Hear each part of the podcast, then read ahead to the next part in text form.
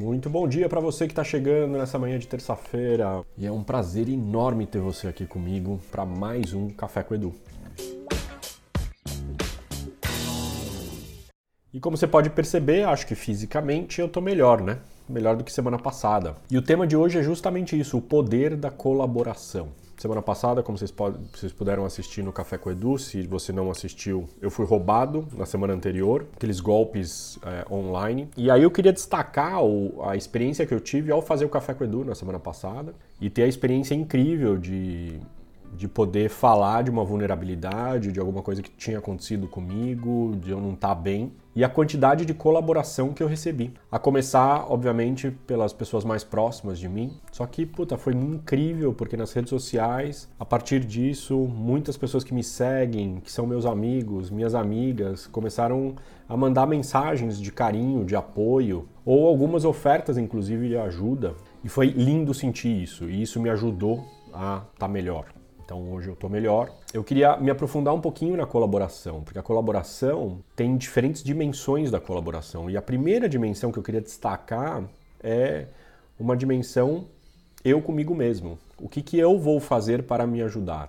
O que, que quando você está enfrentando uma questão, um obstáculo na tua vida, você faz para se ajudar? E o que, que eu fiz para me ajudar? Eu fui atrás de coisas que me nutrem. E aí está a dica. O que, que é que faz você se nutrir? Eu fui andar a cavalo.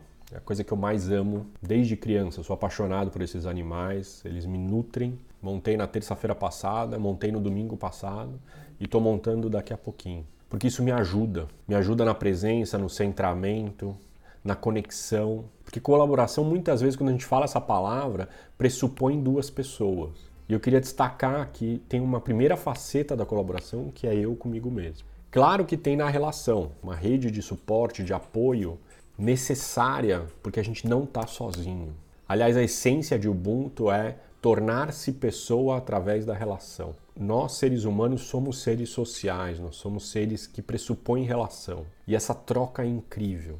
Então, tem colaboração eu comigo mesmo, eu com o outro e eu no mundo. Eu queria trazer esse também, que é os sistemas né, de apoio estruturas que podem nos ajudar. E a internet, por exemplo, é um sistema que possibilita lindamente uma plataforma de colaboração, de ajuda. Então, acho que um grande ensinamento é que tem a minha jornada e essa é minha responsabilidade. Agora, a gente não precisa estar sozinho nisso. A gente pode ir para o que no curso eu estou fazendo o We Space, esse espaço onde tem eu que encontra o outro. A gente precisa aprender a estar junto, a se ajudar, a colocar limites, a fazer contra-ofertas, tudo isso que eu estou aprendendo no curso que eu estou fazendo. Eu queria que você refletisse sobre esse poder da colaboração. Primeiro, o que, que você tem feito para se ajudar? Segundo, como é que está na relação essa troca de ajuda, de pedidos, de ofertas, de promessas, de contra-ofertas e de declínios de certas coisas que você não quer fazer.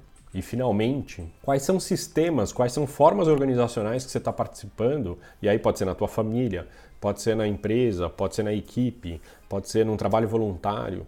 O que, que é que você está participando de formas organizacionais que pratica a colaboração? Ubuntu, eu sou porque você é e você é porque nós somos. Uma linda semana para cada um de nós. Até terça-feira que vem para mais um Café com Edu.